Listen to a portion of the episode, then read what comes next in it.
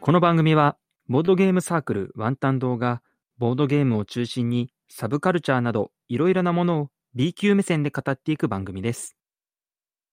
お相手は、私、熊坂と、私、カンナミでお送りいたします。はい。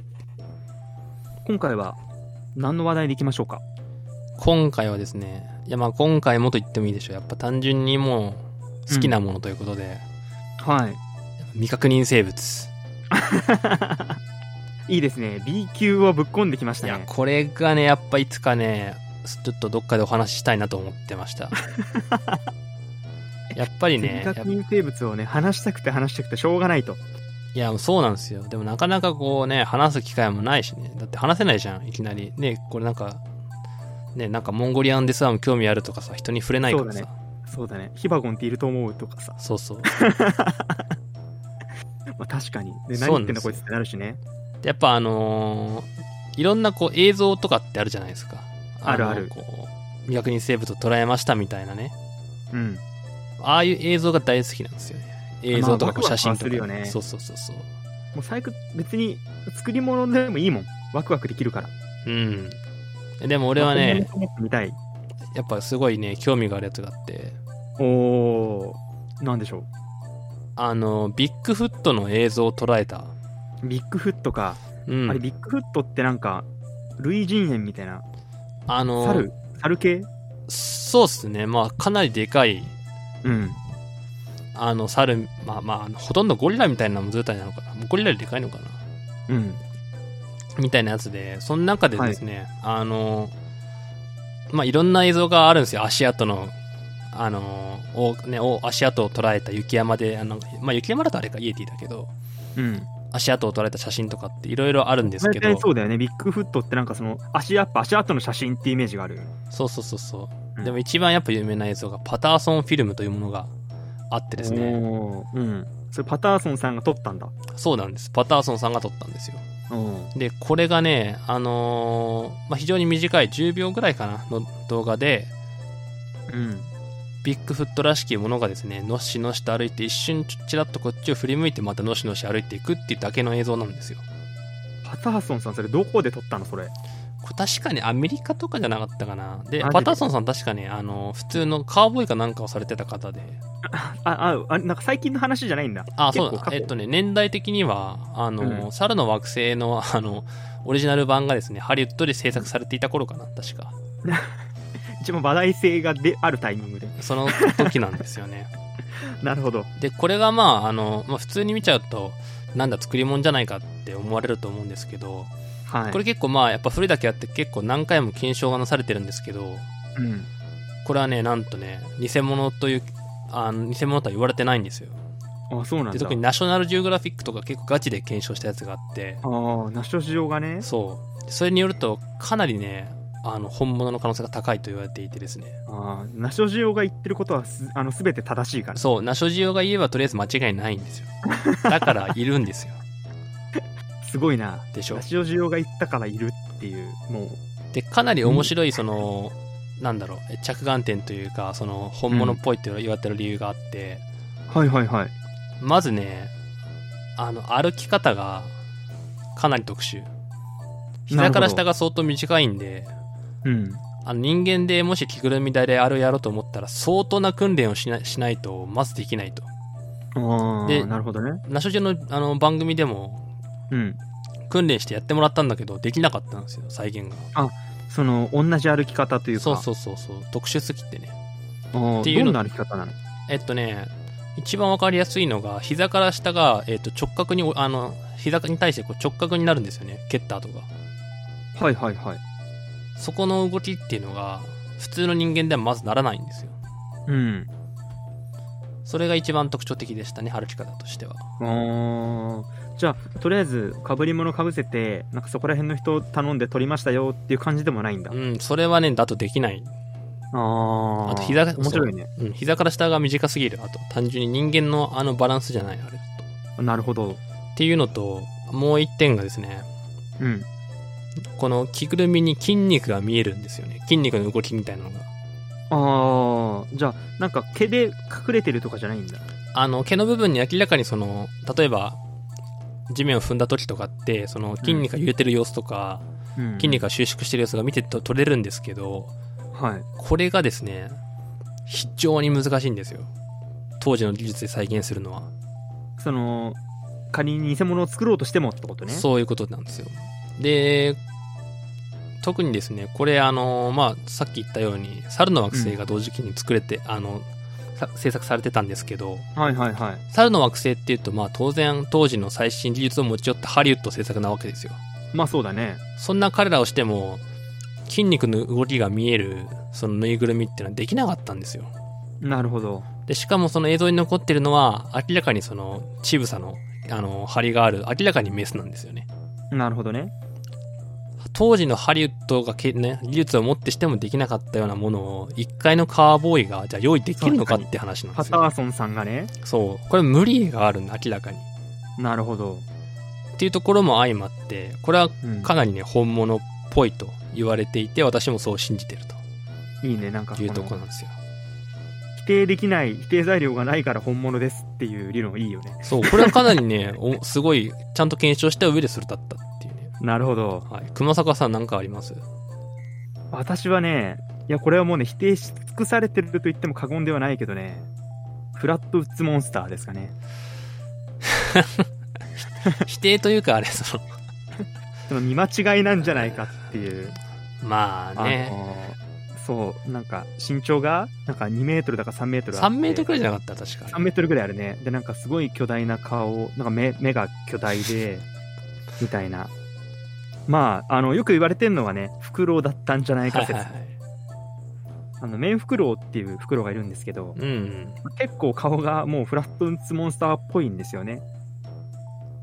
結構有名に残ってる写真っていうのは確かに、あのーユーマっていうかね、まああれはもうどっちかというと宇宙人ってよく言われるよね。ああんなあねわまあ、私も見たことありますけどあんなものが3メートルで立ってたらもうさもうすぐバレるよね、いろんな人に。うんうんちょっとやばすぎるよでもね、なんかなんだろうな、その、もう仮にあれが偽物だったとしても、あのデザイン性を、こう、なんだろうな、作ったのは結構すごいと思う。あ、まあね。あれそうは、あれでしたっけ証言から書いたとかでしたっけ多分そうじゃないかな。で、確かにメンフクロウにも似てるし、で、ただなんだろう、その、モンスターを描こうとして描いたというよりかは、その証言から生まれたものがあれだったっていうのがすごいロマンあるよね。そうね。そう。もしかしたらこういうものが実際にどっかにいたんじゃないかっていう、そういうワクワク感は感じますね。いや、でも怖い。あれがいたら、3メートルの。あれは怖い。まあ確かにな。なんか、なんでフラットウッズモンスターってさ、うん。なんか金星人みたいな扱い受けんだろうね。ああ、そうね。なんか、なんだなんか我々のイメージする金星人、あまりにも、なんだろう。ぴったりだよね。そう。そう。なんだろう。確かに、ああ、確かに、こう、金星人のイメージって言われたら、ああ、そうなんだけど、別にさ、誰も金星人見たことないしさ、そうね。その、みんな火星人がタコだと思ってるのと同じだよね。でも多分世界の誰に聞いてもあれ金星人って言うと思 うよ。あれを火星人とは言わないんじゃないかな。そうだよね。だから、そのイメージが共有されてんのも不思議だなと思いますね。ああそうね。確かに、げ、なんか、まあ、そもそも、あの、木星とか水星人がいないけど、あ、まあね。 そう。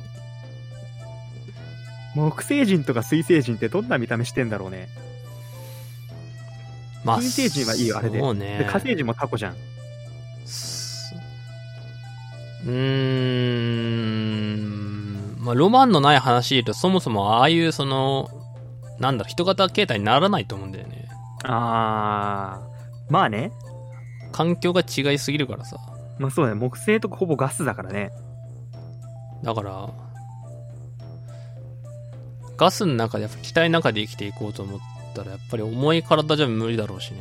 ああ。でもガス状生命体とかさ、あるじゃん。あるね。だからそ、そっち系じゃないあー。ガス状ふ生命わ体ふわしてるみたいな。だからさどっちかっていうとどういクうラゲみたいな。あ、クラゲみたいなね。うん。で、ふわふわ漂うみたいあー。人じゃないね、じゃあね。な。うん。完全に。そうなんだよね。そうかい。フラット打つもさね。そう、フラット打つモンスターですかね。会ってみたいやつがいます。会ってみたいやつ、うん。やっぱ無害のやつには会いたいけど、えー、何がいるかな神奈美くんは会ってみたいやつね。うん。まあ、うーん、難しいな。モスマン。モスマンか。なんかやっぱあれなんだ。人間を模してる系が好きなんだ。なんかさ、えちょっと、いや、これはまあ映画見たからってのはあるんですけど、モスマンの映画そうそうそうそう、プロフェシーっていう、えっ、と、リチャード・ギアかな、が主演してた映画があって、へえ、うん。まあ、モスマンが、まあ、こう、 面白いんですよね。これ、ボスマンがさ、その主人公にこの、おなんか、これ以上調べるんじゃないみたいな脅しの電話を実際にかけてきたりするんですよ。 あのわざわざ。。意外とやってることはさ、なんかそこら辺の尾行されてる人みたそいうな。そうそうそう。やめてっていう。それがさ、なんかちょっと、その辺の、やたらその印象もああってさ、うん。っていうのと、まあ、あとやっぱりあの、やっぱ飛んでるじゃないですか。あれって大概確か。あーそうだね。なんか、いろんなも、まあ、証言ありますけど、こう、うん100キロを超えるさ、あの、車に、こう、追いついてきたとかさ、ああ、そんな証言あるんだ。そうそうそうそう。っていうのもあるんで、やっぱそういうのを実際に見てみたい。その100キロを超えるスピードで、ブワー走ってる様をね。やっぱなんかあれだよね。あの、日本の妖怪もさ、いるじゃん。ダッシュババアとかさ。はいはいはい。ああいうのもそうだけど、やっぱスピードが出るっていうのはさ、なんかこう、あの、ユーマとしてのさ、なんか要件のあるよね。ありますね。うん。なんか、早ければ早いほどいいみたいなとこあるもんね。まあでもど、最速って何なんだろうね。あれじゃないあの、なんだっけ。空をさ、飛んでるさ、フライングフィッシュ。だっけスカイフィッシュじゃないスカイフィッシュだスカイフィッシュ。あれね、あれ結構もういないって言われちゃったやつだけど、 あれ。そのカメラの都合上って言われちゃったけどさ。そう。いや、あのーいや、俺、スカイフィッシュってさ、うんいや、もういるかいないか、とりあえず置いといて、あのーよくこのカメラで捉えられない生物がいるんですっていうさ、話だったじゃん、ずっと。ああ、はいはい。早すぎて。うんうん。いや、だったらさ、もうなんかその、もう逃げられない、なんか、あその、目の細かい網かなんか用意してさ、それを振り回してるよってずっと思ってた。い やそうしたら嫌でも捕まるだろうって。多分それでも多分捕まらない。あそうなのかななんでこんなにそのカメラで抑えることに必死でさじゃあ実際に捕まえようって話にならないのか不思議でしょうがなかった入まっあてこないのかな、多分ね、スカイフィッシュはスカイ多分、多分あれなんだ、多分あの、め動体視力も多分、瞬発力も多分いいんでしょうね。小回りも効いて。やっぱりねだからこう振り回してるアミちゃんも捕まらないんだ、多分。なるほどでもなんか例えばじゃあなんか空中でさなんかこう、網と網を片方両方からさこう挟み込むとかさはいはい。そうまあ網じゃなくてもいいんだけどなんかそういう方法でいくらでも捕まえようがある気がしたのはね気のせいかなねあと多分捕食してる時はそう止まっね捕食する瞬間はなんかその うんずずっと飛んでるわけじゃないと思うんだよねまあまあ確かにねでそそんういう生物だよって話だからねうんだって飛び続けるカロリーやばいだろうしさでもそれはマグロとかさそう 泳ぎ続ける生き物みたいな、ああいまるあじゃんそっかでも空中飛ぶって大変なんじゃない海を、まあ、どっちが大変なんだろああいやほら鳥とかは割とさこう羽ばたいてない時間もあるからううんなんか風そに乗ってるのだけのその印象はね滑空でもでもそ明らかにさスカイフィッシュは滑空の速度じゃないうそうあいつなんか上に上がったり下に下がったりしてるもんねそうそうそう。で、あんだけ軽い、でも多分体も軽いんでしょうから。軽いと思う体が軽いってことは、そんなにその、一回にさ、バクバク飯食わな、食えないと思うんだよね。確かにねだから、消費カロリーがあんまり大きかったらさ、うん多分餓死するんじゃないかなと思って。ああそこはほらまだ食性が明らかになってないからさ、食事をしなくていい生物。まあしなくていいとまで言うか言わないけど何を食べてんだかわからないっていうのはさ結構あのある話で生き物に もあれかななんか、あの、空中に漂ってるという噂のプラークかな。プラーク。そんなもん漂ってんのあれなんかなかったっけじゃあ、プわかんないじゃあプラークってあれか歯の汚れかいや、俺もそれだと思ったよ、今。そっか。うん。じゃあ、人類もね、プラーク食べて生きていけばあ、いいじゃん。あいいの、のかもね。自給自足。そでも何も食べなかったらプラークがつかないんじゃないかな。う。自動的にプラーク作る。やっぱりね、無からそ生み出されう。る無から。ロマンのある話。ロマンのある話。 はい。というわけで、タロットのコーナーです。はい。どうしましょうかね、今回は。何について占おうかな。今回は、やっぱど、うんたまに自分のこと占ったらどうすかあ、自分のこと。明日の自分とか。明日の自分ね。明日の自分か。なんか、もうちょっと限定したいな、せっかくだから。うーん明日の、う。うんーん。じゃあ、ここはせっかくだから、あの、タロットの占い方に、えっと、習った占い方をしましょうか。はい。あの、明日の自分が、えーっと、楽しく過ごすにはどうしたらいいかっていう方法論で、いきましょう。はい。ではではではでは。このカードにしましょう。はい、いきまーす。おー、はい。えーっと、出たのはですね、えーっと、カップ、パイのカードの、えー、ナイトの逆位置ですね。うん。えっと、ナイトっていうのは、あの、トランプでいう、あの、スートでいう、まあ、11みたいなもんなんですけど、うん。あの、実は、えっと、タロットにはですね、一つの、あの、大アルカナ、皆さんが想像する、あの、太陽とか、ああいうのの大アルカナの他に小アルカナっていう4つの絵柄があって、うんで、。この4つの絵柄、トランプだと12種類なんですけど、うんえっと、タロットは13種類あるんですよ。ほう。で、えっと、1から10までは同じなんですけど、本来11が来るところにページっていう絵柄があってですね、エレこれン・ペは、えーっとジ。、ページ。 それは違うよ。これはね、えっと、従者みたいな存在だね。はいはで、えっと、次に来るのがナイト。その次がクイーンで、その次がキング。こんな順番です。はで、えーっと、これはカップのナイトの、えー逆位置なんで、えーカップはですね、もともと、えーっと、意味合いとしては、まあ、豊穣とか愛する力とか、い。うん。そんなイメージ、精神的な充足っていうイメージがあるんですけど、うん。ナイトっていうのは、これをかなり能動的に達成するよとか、そんな意味合いのあるカード。で、逆位置ってことは、まあ、現実に直面して、あ、これは無理だなって悟るとか、そういう感じのなるほど。カードですね。だからですね、まあでも前向きに捉えるとして、まあ明日の自分が、まあそんなもの、そんな状態だとした。としたら、まあ、どんな風に過ごせばいいかっていうと、まあ、あの、あんまり人に期待しすぎないような感じですかね。うん。